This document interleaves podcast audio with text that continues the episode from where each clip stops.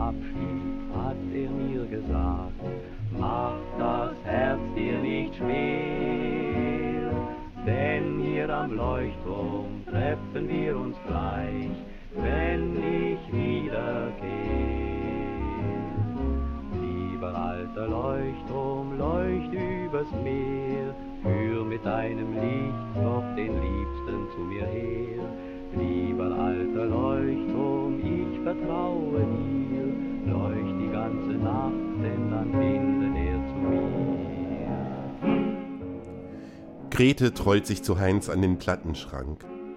Ich kenne dieses Leuchtturmlied gar nicht, sagt Heinz zu ihr und legt eine Aufnahme der Humoresk Melodios aufs Grammophon. Es rauscht und knackt und Bruno liebt die Schellackgeräusche. Die Jungen singen von dem Liebsten und nicht der Liebsten. Ein winzig kleiner Triumph in den 30er Jahren und nur die, die es anging, hatten es bemerkt. Lieber alter Leuchtturm, nie gehört. Kein schlechtes Lied, meint Heinz fachmännisch. Bruno lächelt gequält.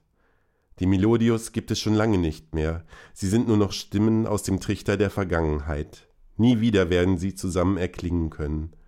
Ein kurioses Ensemble, zeitweise unter anderem aus einem Juden, einem Schwulen und einem Mitglied der SS bestehend. Aber sie haben gemeinsam Musik gemacht und Erfolge gefeiert. Bruno war nicht übermäßig begeistert von ihnen, aber den Tenor der Gruppe kannte er aus dem Eldorado. In den Jahren nach der sogenannten Machtergreifung hatte Bruno trotz seiner vielen Arbeit dauerhaft das Gefühl zu ersticken. Um sich Luft zu machen, hatte er im schweizerischen Freundschaftsbanner ein Kampfgedicht veröffentlicht. Wir wachen, einen leidenschaftlichen Aufruf an die Seinen, stark zu bleiben und durchzuhalten. Auch seiner Verzweiflung hatte er Ausdruck gegeben. Dieses Rohe, diese Barbarei in einer Kulturnation wie Deutschland, all das konnte doch nicht ewig dauern. Er wollte, er musste mehr tun, aber nichts war erlaubt. Es war verboten und brandgefährlich, offen über die Liebe, die ihren Namen nicht zu nennen wagt, zu sprechen. Damals suchte die Plattenfirma einen Hit für die Melodius, und es gab bereits eine hübsche Melodie, die Bruno inspirierte. Er und der Komponist hatten bereits einen Titel veröffentlicht, der die Themen Meer und Liebe ineinander fließen ließ. Vom unerschöpflichen Reservoir an Poesie, das das Meer ihnen darbot, wollten sie auch bei diesem neuen Lied zehren. Bruno versetzte sich in die Erzählungen des Meeres. Endlich stiegen Worte in ihm auf. Er verfasste den Refrain als eine Bitte an den Leuchtturm. Wieder und wieder las er seine Zeilen, sie passten zur Melodie, und er wusste nichts mehr zu verbessern. Eine Bitte an einen Leuchtturm? Nachtigall, ich hör dir trapsen, murmelte Bruno. In der Nacht singe ich ein Lied zum Leuchtturm, der sein warmes Licht in die Dunkelheit ergießt. Sein Flehen würde der Wind verwehen. Beim Schreiben reifte in ihm ein Entschluss. Immer noch und verstärkt verspürte er den unbedingten Willen, den Seinen Trost zu schenken, auch durch seine Kunst. Wodurch denn sonst? Was gab es denn sonst noch? keine Lokale, keine Bälle, keine Vereine, keine Zeitschriften.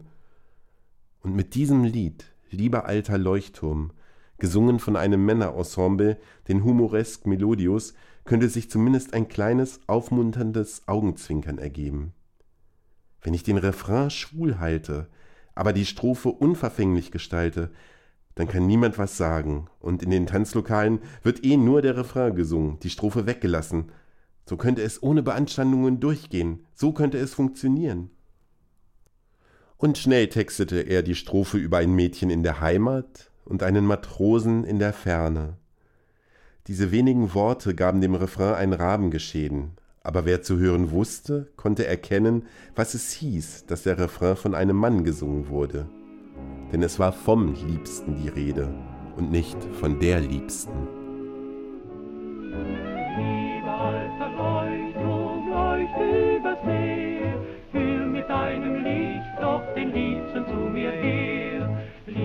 alter Leuchtturm, ich vertraue dir. Leucht die ganze Nacht, denn dann finden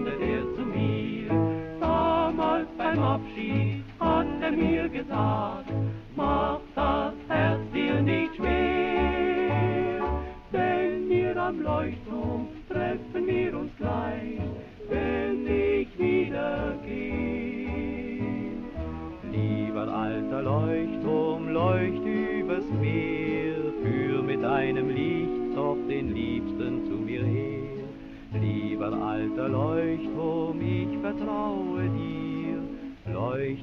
ganze Nacht, denn dann findet er zu mir.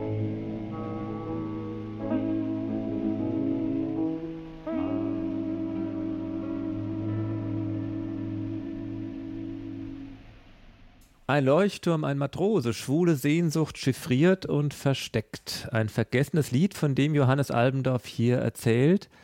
Johannes, du bist heute zu uns zu Gast äh, im Radio. Wann und wie bist du zum ersten Mal auf dieses Lied gestoßen und wann, was ging dir spontan damals durch den Kopf? Äh, also ich bin auf das Lied zum ersten Mal vor ein paar Jahren gestoßen. Da habe ich mich aber noch gar nicht mit Bruno Beitz primär beschäftigt, sondern mit der Gesangsgruppe, äh, mit den Humoresk Melodios, so hießen die damals. Äh, weil die auch eine wahnsinnig interessante Geschichte haben. Das führt hier wahrscheinlich ein bisschen zu weit. Aber äh, von denen gibt es nicht sehr viele Aufnahmen und da habe ich dieses Lied halt äh, das erste Mal gehört. Und das hat mir damals schon sehr gut gefallen. Ähm, ja, einfach die Themen, die Sehnsucht da drin und die Nostalgie natürlich. Und äh, als ich dann angefangen habe, das Buch über Bruno Balz zu schreiben, ist mir dieses Lied durch Zufall wieder in die Hände gefallen. Und erst da habe ich bemerkt, dass Bruno Balz der Texter ist.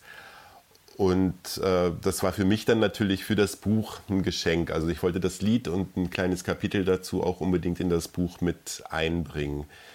Wo ich besonders aufgehört habe natürlich damals, das war diese, diese Männergruppe im Refrain von dem Liebsten singt und nicht von der Liebsten. Also da hört man natürlich sofort auf und fragt sich auch, ja, wie, wie ging das in der damaligen Zeit? Also das wurde in den 40er Jahren aufgenommen und äh, das fand ich sehr spannend. Also das war so die kleine Geschichte hinter der Geschichte im Buch.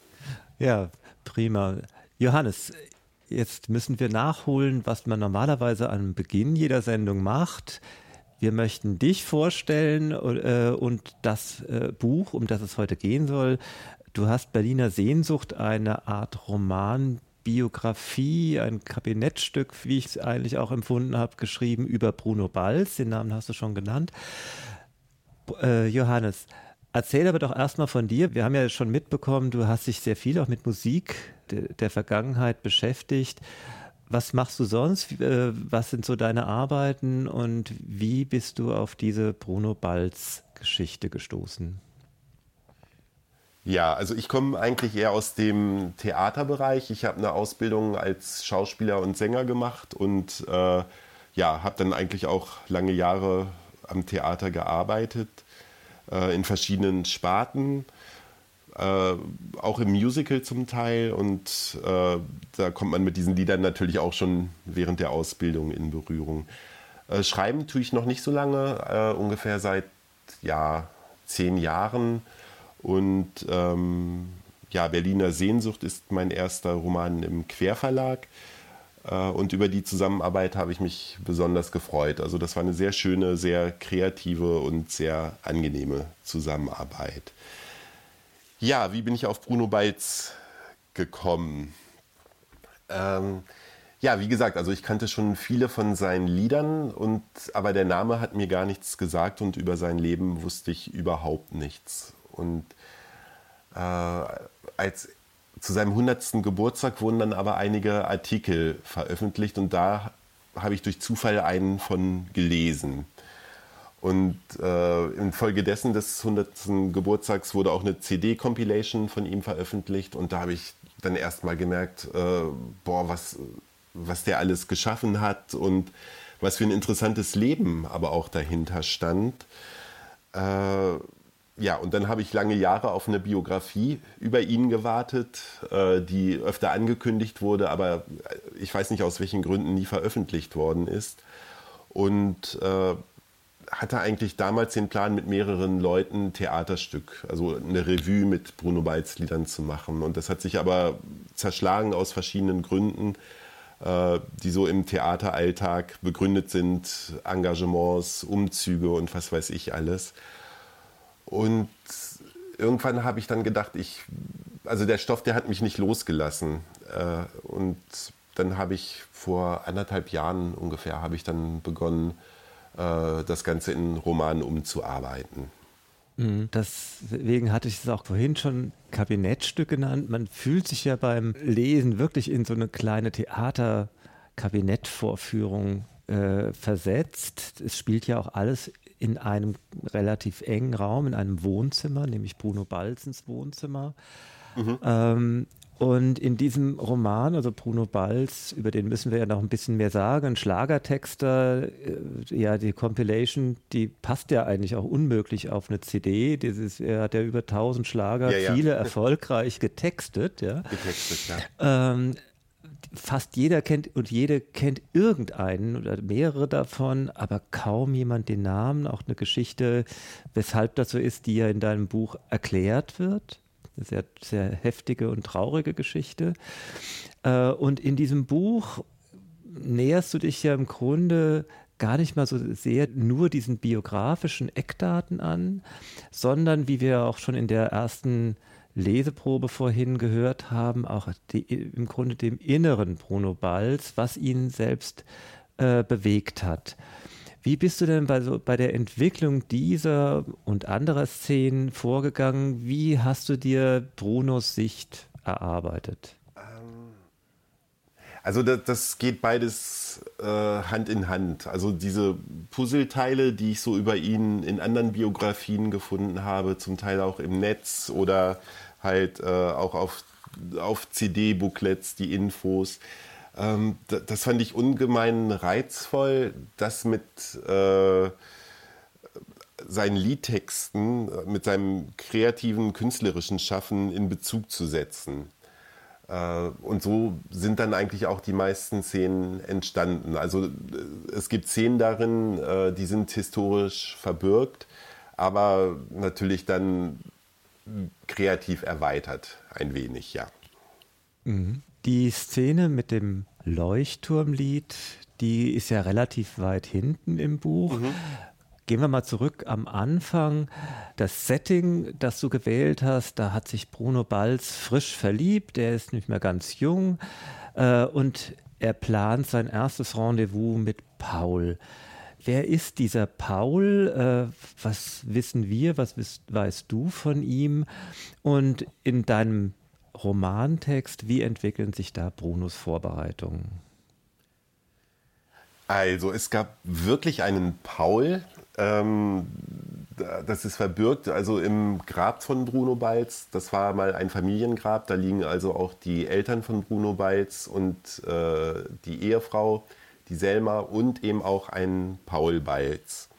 Also es gab wirklich einen Paul, aber der Paul im Buch ist dann doch eher fiktiv. Es ist vielleicht auch eine Art von, äh, ja, von Projektion, äh, von Brunos Sehnsüchten, die halt auch auf Erfüllung warten. Äh, Im Buch ist Paul ein Filmvorführer in einem kleinen Kino in Berlin-Wilmersdorf.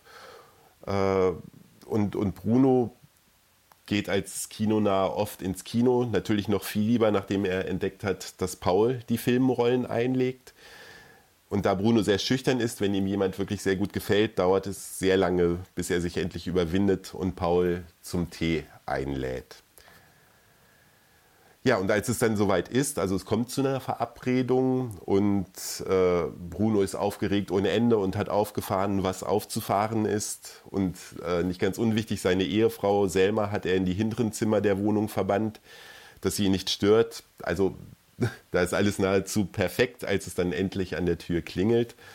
Bruno öffnet und äh, befindet sich auf einmal unvermutet inmitten eines etwas obskuren Teekränzchens wieder. Denn nicht äh, Paul, sondern seine Freunde Grete Weiser und Heinz Rühmann stehen vor der Tür und kommen rein und nehmen natürlich selbstverständlich an, dass der herrliche Teetisch für sie gedeckt wurde. Und auch Selma, die äh, Ehefrau von Bruno, kommt aus ihren hinteren Zimmern hervor. Sie hat eine Schwäche für Heinz Rühmann und geht mit ihm oder würde mit ihm gern auf Tuchfühlung gehen. Und äh, inmitten des Ganzen sitzt Bruno natürlich jetzt wie auf Kohlen und weiß nicht, wie er reagieren soll, was er machen soll, wenn Paul jetzt tatsächlich kommt. Also auf der einen Seite wünscht er sich das total und auf der anderen Seite denkt er auch so, lieber Gott, ich möchte ihn unbedingt besser kennenlernen und er soll mich besser kennenlernen, aber bitte nicht in diesem Rahmen. Also das ist so die, äh, die Grundgeschichte oder das Grundsetting von der Geschichte. Genau, und äh, aus diesem Setting hören wir jetzt einen Teil des Romans. Alles sehnt sich nach ihm, denkt Bruno. Es ist immer dasselbe. Die Aufregung, das Kribbeln. Wie viel einfacher wäre es früher gewesen, als ich noch jung war und schön. In meinem Alter kann man nur noch hoffen. Bruno hofft jeden Tag an die 20 Male. In der Bahn, auf dem Markt, im Kino, 20 Mal am Tag, 140 Mal die Woche, aber ach, dieser eine Moment, der war besonders. Ein tiefer Blick durch die Augen in die Seele, ein Erkennen, vertraut, dass mir das noch einmal passiert. Ich habe schon mit 30 gedacht, dass ich zu alt bin, und jetzt fühle ich mich wieder wie 20. Johannes, äh, diese beiden Szenen, mhm. äh, eine ganz weit hinten im Buch, eine am Anfang, da ist auch ein literarischer Aspekt des Romans deutlich geworden. Du hast es schon erzählt, es war ursprünglich das Theaterstück geplant. Äh, und das spürt man beim Lesen auch total. Es, man fühlt sich wirklich in so einem kleinen Theater, in so einem kleinen Kammerspiel. Ähm, wie ist dir dann die Szenerie-Idee gekommen? Was ist dir daran eigentlich besonders wichtig gewesen? Wie kam es dann zum Roman und äh, wie hast du versucht, diese Theateratmosphäre, die Runde der Kleinkunstbühne in den Roman zu retten? Also, zum einen fand ich die Idee unglaublich reizvoll, äh, Stars von damals auftreten zu lassen. Und, und zwar auch solche, wo, also wenn man die Namen wie Grete Weiser oder Heinz Rühmann heute älteren Menschen gegenüber nennt, äh, dann ist da meistens so ein Leuchten bei denen in den Augen. Also die haben denen damals viel Freude gemacht und das fand ich schön, die mal wieder auftreten zu lassen. Aber natürlich nicht nur das, sondern auch bei denen äh, ein bisschen hinter die Fassade zu blicken äh, und zu schauen, wie war das eigentlich damals mit denen in der Zeit. Ja, und diese Spannung zwischen all dem Gegacker, was da auf einmal in der Wohnung ist und Brunos innerer Sehnsucht, das fand ich als äh, Schriftsteller sehr reizvoll, also darauf aufzubauen. Und äh, was, was mich sowieso am Leben und am, an der Literatur auch reizt, ist, dass in relativ knapper Zeit so viel passieren kann. Also nicht nur außen, sondern auch im Inneren. Also dass dann die Erinnerungen kommen äh, und dafür fand ich dieses Setting einfach toll. Also, dass das nicht äh, jetzt ein Roman ist, der über mehrere Tage geht, sondern auch äh, wirklich nur an einem Nachmittag, der dann zum Abend wird, äh, spielt. Es bleibt ja auch nicht bei Heinz Rühmann und Grete Weiser. Sarah Leanders äh, kreuzt ja auch noch auf und der Anlass ihres zunächst ja ziemlich exaltierten Auftrags ist ein großer Verrat. Mhm. Mhm.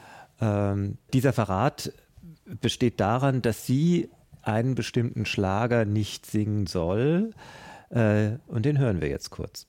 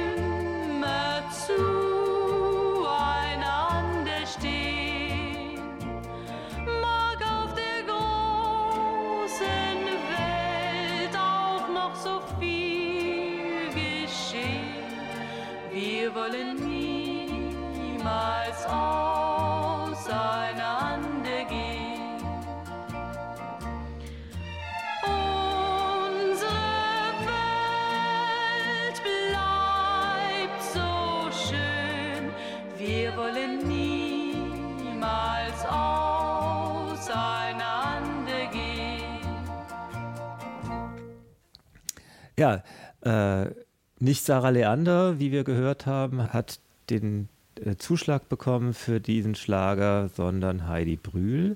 Genau. Und äh, wie sich Sarah darüber aufregt, hören wir jetzt. Es klingelt und Bruno rutscht vor Aufregung das Herz bis in die Kniekehlen. Er hastet zur Tür, doch Selma, inzwischen in der Küche die Kalbsleber zubereitend, kommt ihm zuvor, das Schälmesser in der Hand. Vom Geruch der Leber dreht sich Brunos Magen um.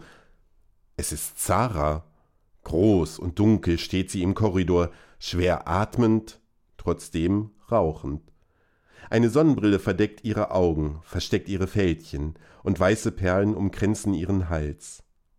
Enfant, sagt sie zu Bruno und wirft ihren Pelz achtlos über Selma, die sich prompt darin verheddert.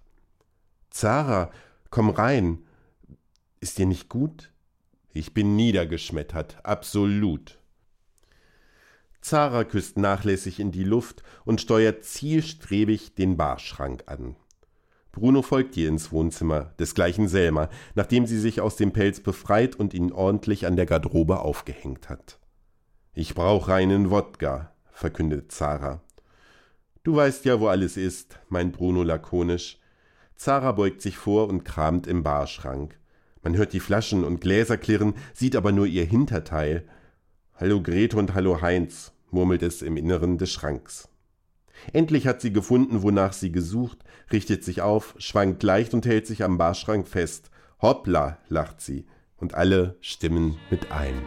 Wir wollen niemals auseinander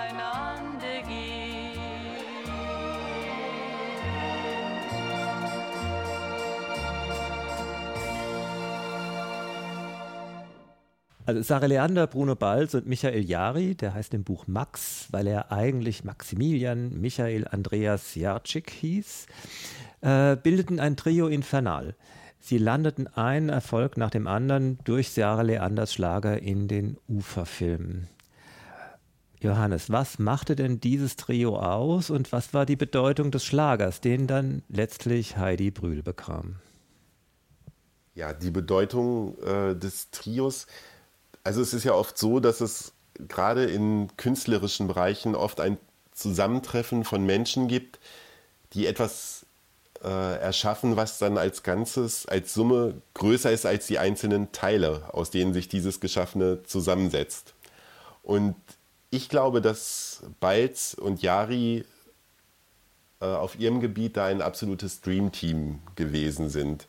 Die haben beide auch mit anderen Komponisten oder anderen Textern zusammengearbeitet, aber bei den beiden, das hat die Zusammenarbeit, die hat einfach gefunkt.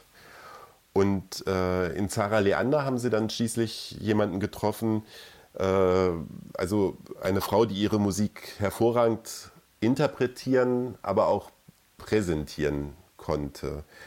Also es gibt auch Aufnahmen, äh, wo Sängerinnen drauf singen, die kann man heute nicht mehr so gut hören. Äh, aber ich finde diese Zara Leander Sachen, äh, die sind relativ zeitlos, also zumindest die Aufnahmen. Äh, ja, die war ja eine großartige Sängerin und äh, die hat auch ein großes Starpotenzial gehabt, finde ich. Also es wird ja oft gesagt, die wäre nur ein Ersatz für, die, die, die äh, für Marlene Dietrich und die Gabo gewesen. Aber ich finde, die hat auch schon ihre eigene Berechtigung und den Zauber, den sieht man noch so in alten Filmen, auch wenn man also auch wenn wir natürlich heute über die Spielweise von damals ein bisschen zynischer urteilen. Äh, genau, aber ich glaube, die drei als Trio, das war, ja, das war was Besonderes einfach. Wie, also so ein Zusammentreffen, wie es nicht so oft vorkommt, denke ich. Das, dieses Trio hat ja auch in Zeiten größter Not zusammengehalten, dass genau. es da auch dunkle Aspekte eben äh, du hast es schon angedeutet, äh, Sarah Leander war funktional natürlich durchaus ein Ersatz äh, für Marlene Dietrich, die eben Deutschland verlassen hatte und die Nazis und die UFA-Produktion brauchte einen Star. Mhm. Aber äh, Außerdem hat, äh, hat sich ja zwischen, äh, unter den dreien, also Sarah Leander, Bruno Balz und Michael Jari, äh, eine Freundschaft entwickelt, die über das Berufliche deutlich hinausging. Dieses Wir wollen niemals auseinandergehen, ähm, finde ich so toll eigentlich, weil das diese äh, künstlerische Zusammenarbeit, aber auch die menschliche Freundschaft zwischen den dreien so großartig zusammenfasst und wo eigentlich jeder von den dreien nochmal sein besonderes Talent hätte geben können. Ähm, genau, und auch, auch gerade weil sie eben auch zusammen durch diese finsteren Zeiten gegangen sind, auf die wir gleich kommen. Das ist dann natürlich umso schlimmer, dass Jari das für Zara gedachte Lied dann an Heidi Brühl weitergegeben hat. Und in der Tat ist es ja ein unglaublicher Erfolg geworden. Ähm, also es ist ein Evergreen, äh, der war wochenlang auf Platz 1 und äh, ist über eine Million Mal verkauft worden. Aber äh, leider ist dieses Lied paradoxerweise trotz Intentionen und trotz des Textes der Grund, dass dieses Trio auch auseinandergebrochen ist. Bruno Balz war ja auch wegen eines Verstoßes gegen 175er vorbestraft. Als in Berlin die Olympischen Spiele 38 liefen, wurde er im Tiergarten beim Cruisen erwischt. Mhm. Darauf gehst du auch im Buch ein und wir hören da jetzt eine Passage. Tief atmet Bruno durch. Nur unter Auflagen kam er mit Hilfe eines gewieften Anwalts frei. Brunos Name durfte nicht mehr auf der Leinwand auftauchen. Es gab weder Zeitungsberichte über noch Fotos von ihm, obwohl allein mit Zara 24 Millionen Schallplatten verkauft wurden. Nur auf den Shellac-Platten und in den Filmprogrammen durfte sein Name noch abgedruckt werden. Eigentlich weiß niemand von ihm. Das schmerzt dann und wann, aber er gewöhnte sich daran. Er war kein Scheinwerfermensch. Er konnte arbeiten, gut arbeiten, erfolgreich arbeiten, und dafür musste er dankbar sein. Er verdiente gut, sehr gut. Gleichzeitig fühlte er sich schäbig, denn die Verfolgungen wurden immer schlimmer, perfider. Viele seiner Freunde landeten im KZ, in Dachau oder Sachsenhausen, und Hirschfeld starb im Exil in Nizza. Sein Tod stürzte Bruno in tiefe Trauer und nahm ihm viel von seiner Hoffnung. Immer wieder sah er vor seinem inneren Auge, wie Hirschfelds Institut für Sexualwissenschaften geplündert wurde. Die Bücher der Bibliothek bei der Bücherverbrennung ins Feuer geworfen, das Archiv nach Namen und Adressen durchforstet. So waren sie ihm auf die Spur gekommen, zumindest möchte Bruno das glauben. Haben Sie seine Liebesbriefe an Hirschfeld gefunden? Den von ihm ausgefüllten Fragebogen oder andere Schriftstöcke? Oder hat ihn jemand verraten? Kann die Liebe Sünde sein? Darf es niemand wissen, wenn man sich küsst, wenn man einmal alles vergisst? Vor Glück. Ah, kann das wirklich Sünde sein? Wenn man immerzu an einen nur denkt, wenn man einmal alles ihm schenkt, vor Glück. Niemals werde ich bereuen, was ich tat und was aus Liebe geschah. Das musst du mir schon verzeihen. Dazu ist sie ja da. Liebe kann nicht Sünde sein. Auch wenn sie es wäre, so wär's mir egal. Lieber will ich sündigen mal, als ohne Liebe sein. Jede kleine Spieße macht das Leben mir zu Qual, denn er spricht nur immer von Moral. Und was er auch denkt und tut, man merkt ihm leider an, dass er niemand glücklich sehen kann. Sagt er dann, zu meiner Zeit gab es sowas nicht. Dann frag ich voll Bescheidenheit, mit lächelndem Gesicht, kann die Liebe sein? Darf es niemand wissen, wenn man sich küsst, wenn man einmal alles vergisst? Vor Glück kann das wirklich Sünde sein, wenn man immer zu an einen nur denkt, wenn man einmal alles ihm schenkt, vor Glück.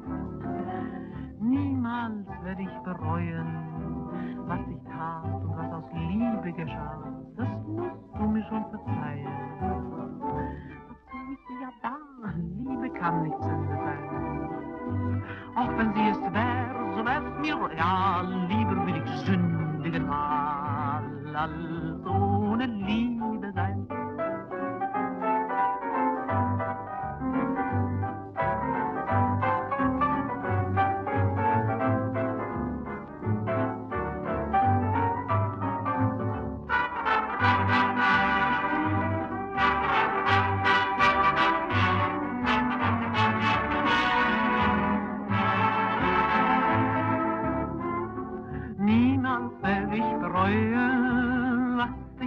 und was aus Liebe geschah. Das musst du mir schon verzeihen. Dazu ist sie ja da. Liebe kann nicht Sünde sein, auch wenn sie es wär, so wär's mir egal. Lieber will ich sündigen mal, als ohne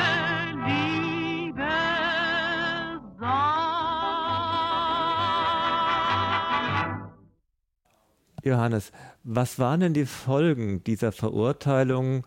Äh, Bruno Balz kam ja nach einem guten halben Jahr frei, aber das war ja nicht ohne Auswirkungen.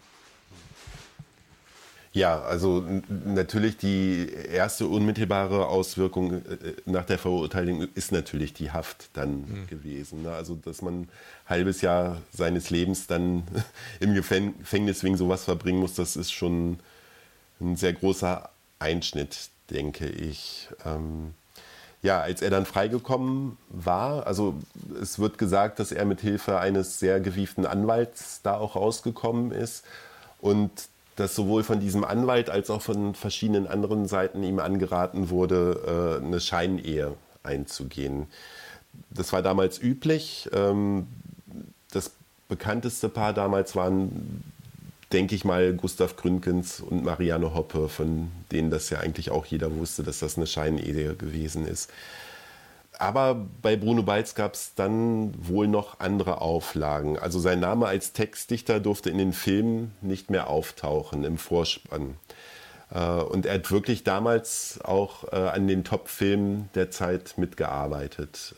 Äh, Das, das muss man wirklich sagen. Also das waren, waren nicht irgendwelche Filmchen, sondern solche Sachen wie Es leuchten die Sterne oder Victor und Victoria und Amphitryon. Das waren so die damaligen Blockbuster, denke ich mal. Ja, und es hat auch ein Verbot gegeben, über ihn etwas zu veröffentlichen. Es durften keine Fotos gemacht werden, keine Artikel geschrieben werden. Und sein Name tauchte eigentlich nur noch äh, auf den Schallplatten auf, äh, wo immer angegeben wird, Text und Musik von und so weiter. Und in den Filmheften, die es damals zu jedem Film gab, also wo Inhaltsangaben, Informationen und ganz viele Fotos von dem Film äh, publiziert worden. Da tauchte sein Name auch noch auf. Aber prinzipiell ist, hat er natürlich trotzdem so eine Art Stigma dann gehabt. Also er erlangte längst nicht den Ruhm, wie ihn Michael Jari auch nach dem Krieg äh, immer noch hatte. Also der war sehr präsent in den Medien, auch mit seinem Orchester und äh, überhaupt, also die Bekanntheit hat Bruno Balz so natürlich nicht erreicht. Äh, Du gibst ja, nicht nur deswegen spielen wir die Musiktitel auch ein, nur Andeutungen zu den Bruno Balz Texten in den als Lieder aufgemachten Kapitelüberschriften in deinem Buch.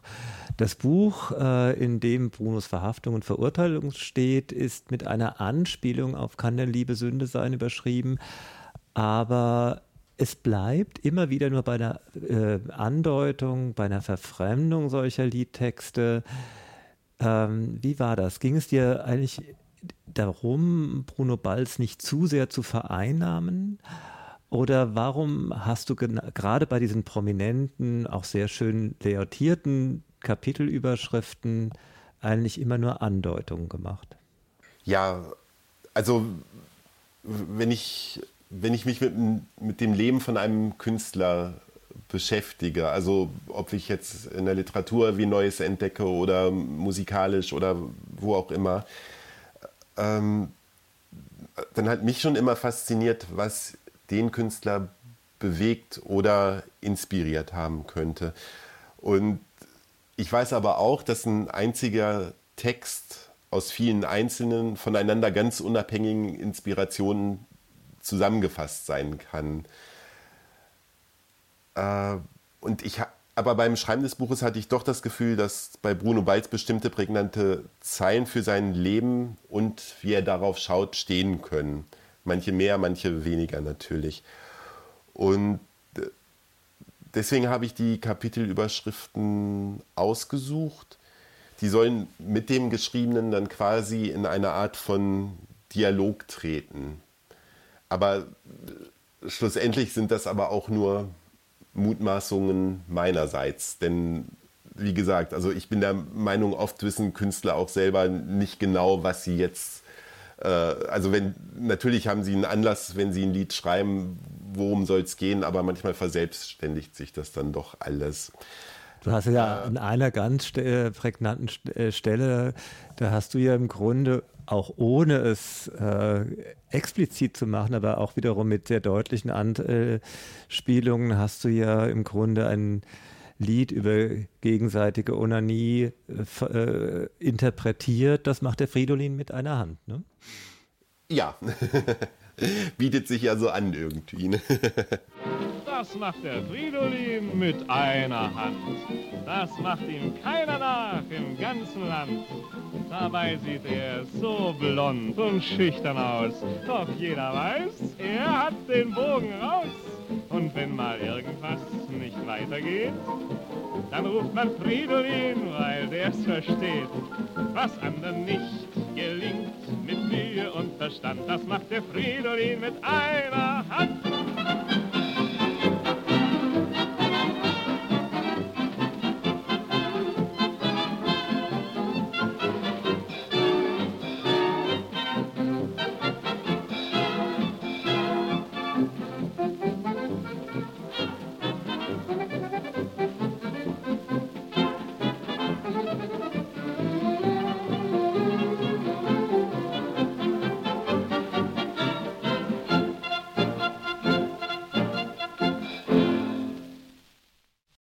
Bruno Balz äh, hat ja unglaublich viel Humor und äh, aber er wurde nochmal wegen seiner Homosexualität von den Nazis verhaftet.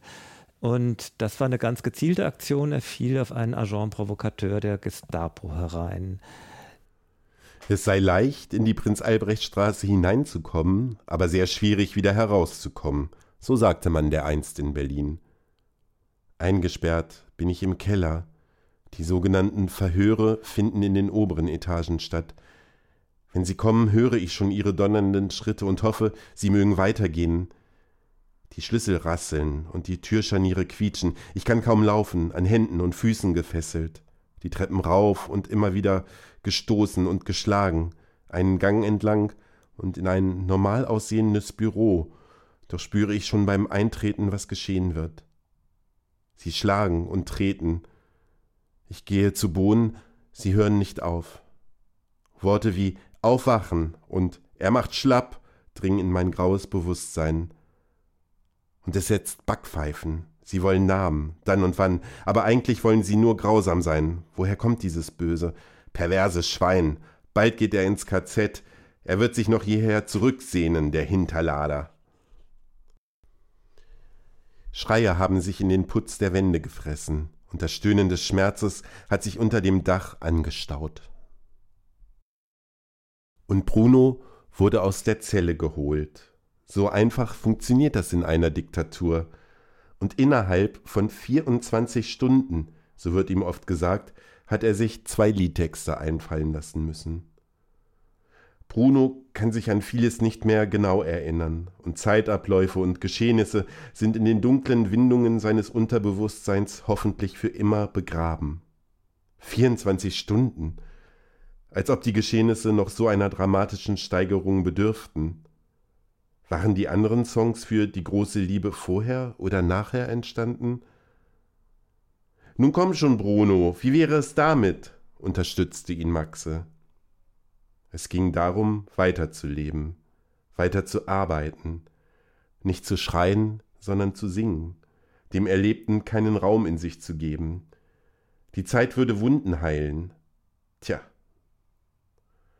Brunos Vater überlebte das Jahr 1941 nicht. Ob er aus Gram über das Schicksal seines Sohnes starb? Aus Trauer? Hoffentlich nicht aus Scham. An seine in dieser Nacht entstandenen Texte erinnert Bruno sich genau, natürlich. Selbst in dieser Situation hat er so griffig formulieren können wie immer, möglicherweise sogar noch besser. Es gelang ihm, seine Verse persönlich zu halten, Bekenntnisse hineinzuweben, das Schicksal zu beschwören, hoffnungsvoll und flehend wie ein Gebet, mit berlinerischem Überlebenswillen. Für ihn als Menschen und Künstler sind es Lieder der Hoffnung geworden, der Kraft und des Vertrauens. Möglicherweise kann man seine Worte als hintergründig bezeichnen. Um eindeutige Propaganda für die Nazi handelt es sich jedenfalls nicht, auch wenn dies der ursprüngliche Auftrag gewesen war. So war Bruno immer mit dieser Art von Schlagern verfahren, und so tat er es auch in dieser brenzligen Situation. Er konnte nicht anders, wollte nicht anders. Er beherrscht diese Mehrdeutigkeiten perfekt. Als Schwuler hat er sie sich sein Leben lang antrainieren müssen. Seine Seele, seine tiefsten Träume darf man fast nie einem anderen zeigen. Und selbst das Gesicht, die Blicke, den Gang und die Sprache muss man so beherrschen, dass niemand Verdacht schöpfen oder Anstoß nehmen könnte. Es ist ja ziemlich unglaublich, dass er dann gleich nach dieser Folter diese Gassenhauer äh, komponiert hat. Wie ist es dir da ergangen? Ich meine, das ist eine Geschichte, die kannte ich auch nicht und ich muss sagen, beim Lesen, mich hat das irgendwie nachgerade schockiert. Ja, ähm, genau, also dass, dass, quasi diese Lieder, die als Propagandalieder äh, gelten, so einen Hintergrund haben.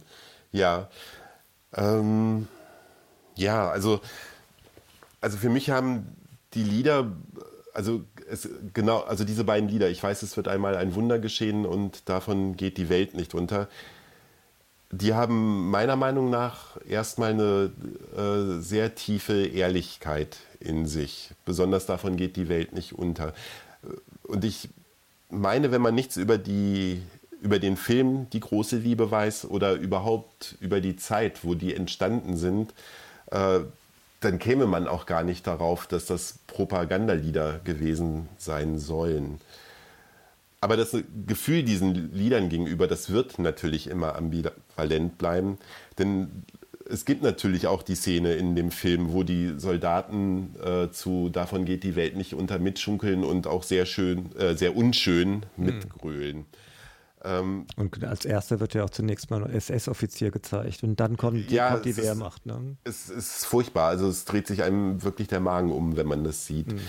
Ähm, ich, ich, ich denke schon, dass, dass die Lieder auch auf eine bestimmte Weise aufmunternd oder motivierend gewirkt haben. Aber es wird ja auch gesagt, dass das nicht nur im nationalsozialistischen Sinne geschehen ist, sondern auch ähm, äh, also Bruno Bald stellt sich ja selber oft die Frage, inwiefern er selber schuldig geworden ist oder, oder was er hätte anders machen können. Äh, auf, auf die Frage ist ja auch Sarah Leander dann in den 60er Jahren mal in einem Interview angesprochen war und sie und wo sie ja mit großer Werf äh, reagiert, ihr Gewissen sei rein. Mhm. Bruno Balz war da nicht ganz so entschieden scheinbar, oder? Ja, ich, ich glaube, dass so, solche Antworten, ähm, also wie von der Zara Leander, dass das auch immer so ein Überbügeln ist. Also, dass die, weil, weil natürlich äh, weiß ja jeder, ähm, also oder sie müsste ja auch wissen, was sie mit ihren Liedern da in dieser Zeit vielleicht bewirkt hat oder was die Intention äh, dieser Songs gewesen ist im Sinne des Propagandaministeriums.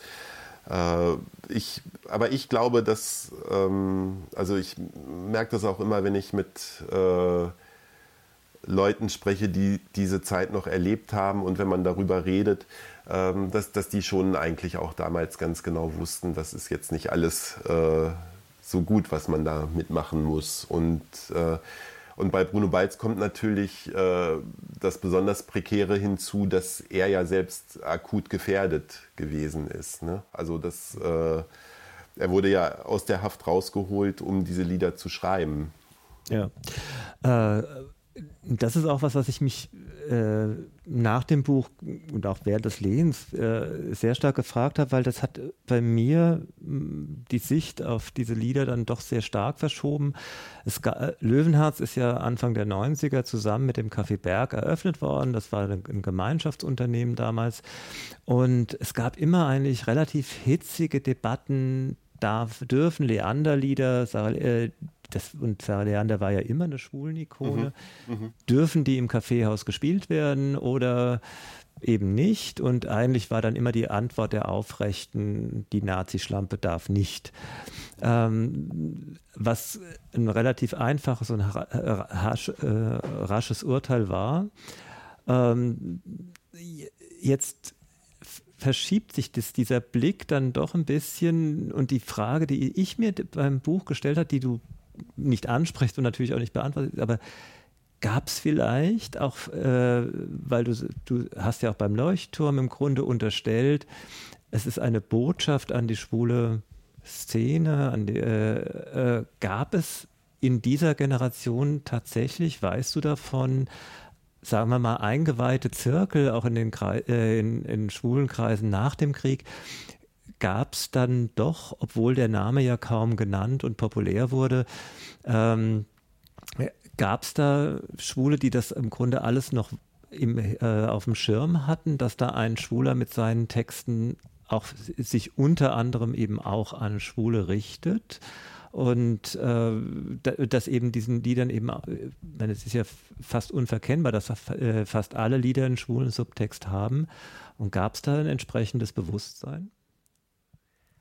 Also ich glaube in der Gesamtgesellschaft nicht. Ja, das, aber das, so. das gibt es bis heute, hat die Gesamtgesellschaft ja. kein schwules Bewusstsein.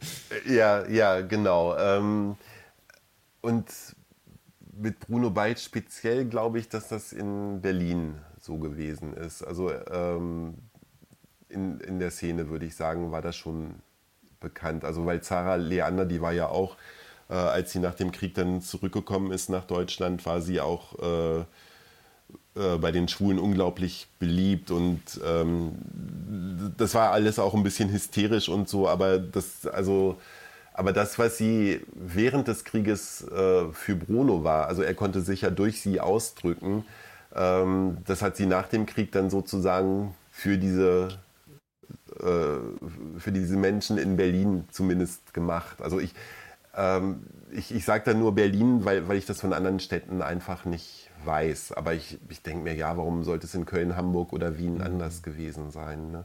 Aber also ich glaube schon, dass da so ein Bewusstsein für da gewesen ist. Ähm, also gerade solche Sachen dann, ja, der, ähm, der, der Texter ist selbst einer von uns. Äh, sowas spricht sich dann ja doch relativ schnell rum. Ne? Aber äh, wie gesagt, also gesamtgesellschaftlich auf, auf keinen Fall. Also und ähm, ja, das denke ich. Mhm, genau.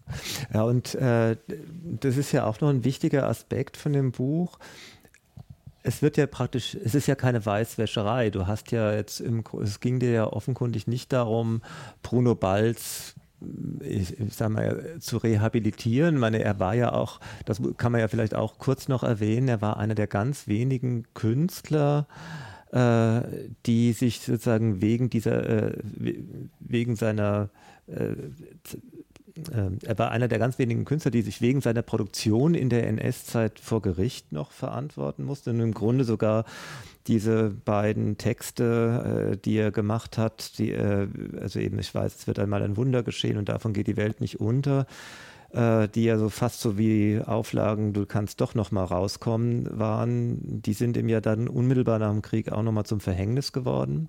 Ja. Mhm. Äh, gleichwohl geht es dir dem ganzen Buch jetzt nicht darum, ihn zu rehabilitieren, ihn als quasi als Ikone der, der schwulen Geschichte zu inszenieren. Das ist doch eigentlich auch schriftstellerisch ein, ein einigermaßen Spagat, oder? Ah, Finde ich eigentlich nicht, nee. Also äh, ich meine, wer bin ich, jemanden zu rehabilitieren oder zu verdammen? Also äh, ich finde eigentlich, also was ich an ihm faszinierend fand und was sich auch äh, durch die Arbeit so durchgezogen hat, das war, dass, ähm, dass er trotz dieser ganzen wirklich auch traumatischen Erlebnisse, dass er trotzdem weiterhin immer künstlerisch arbeiten konnte, also dass sein innerer Quell nicht versiegt ist und dass er auch äh, also dass er trotzdem versucht hat, auch ein schwules Leben weiterzuleben. Ne? Also da, da, kam dann auch so das Übliche mit äh, Adoptionen oder ähm, dass er äh, Vereine unterstützt hat. Äh, er ist ja auch nach dem Krieg, äh, ist er glaube ich auch nochmal wegen Paragraph 175 angeklagt worden. Also das, das, das ging dann natürlich in der jungen Bundesrepublik auch weiter. Und trotzdem fand ich es unglaublich faszinierend, dass der sich trotz allem anscheinend nicht hat brechen lassen. Ja, das, das finde ich ist auch, er hat ja wirklich von Anfang frühester Jugend an, meine, er hat sich als Jugendlicher schon Akt fotografieren lassen, mhm, sehr mhm. schwul, mhm. sehr erotisch. Er hat den Kontakt zu Magnus Hirschfeld gesucht und gefunden. Ja. ja, also war ja da auch wirklich, also wenn der sich was Schwules in den Kopf gesetzt hat, das hat er dann ja auch durchgezogen. Und er hat sich wirklich offenbar nie brechen lassen. Und so lässt du dein Buch ja auch eben enden mit einer neuen Liebe und mit einem romantischen Ausblick. Ja, das wünsche ich ihm gehabt zu haben, ja.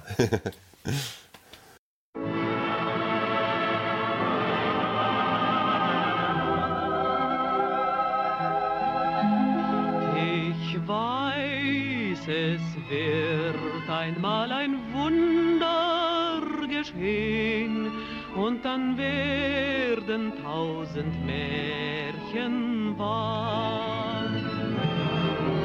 Ich weiß, so schnell kann keine Liebe vergehen, die so groß ist und so wunderbar.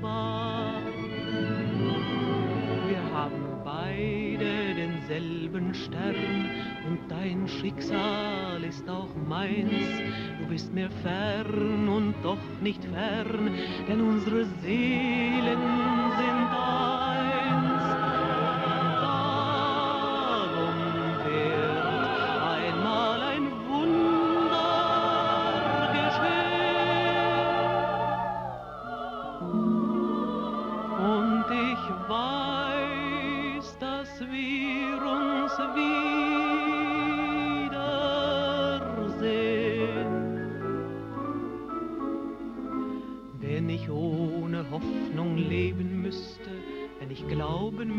Dass mich niemand liebt, dass es nie für mich ein Glück mehr gibt, ach, das wär schwer wenn ich nicht in meinem Herzen wüsste, dass du einmal zu mir sagst, ich liebe dich, wär das Leben ohne Sinn für mich.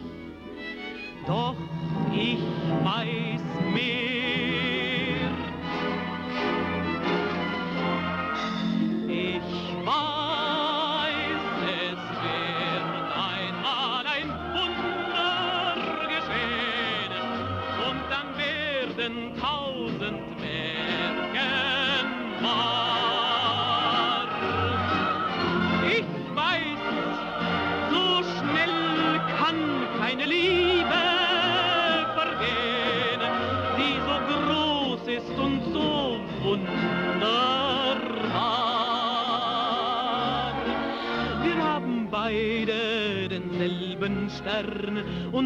Schicksal ist auch meins.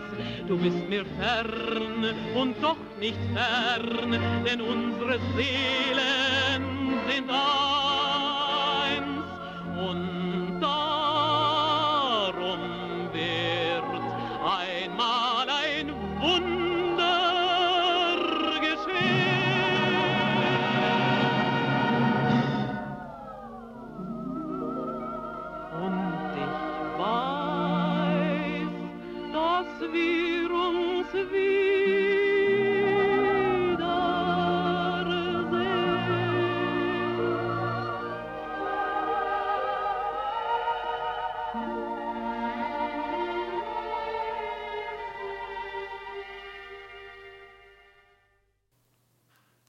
Bruno Balz, der totgeschwiegene Textdichter. Sie hörten eine Sendung in der Reihe Berggasse 8 Kunst, Kultur, Literatur, Queer. Johannes Albendorf ist der Autor des Romans Berliner Sehnsucht, erschienen im Querverlag Berlin, der Grundlage für das Gespräch mit Veit-Georg Schmidt von Löwenherz war. Veit-Georg Schmidt hatte auch die Idee zu dieser Sendung. Die gesamte Sendung kann im Archiv der Freien Radios unter www.cba.fro.at jederzeit nachgehört werden. Auf Wiederhören bis zum nächsten Mal, sagt Peter Supp.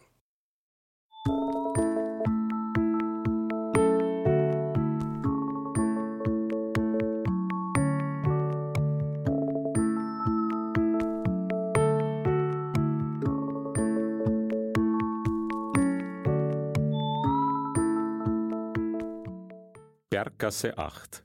Kunst, Kultur, Literatur, Queer.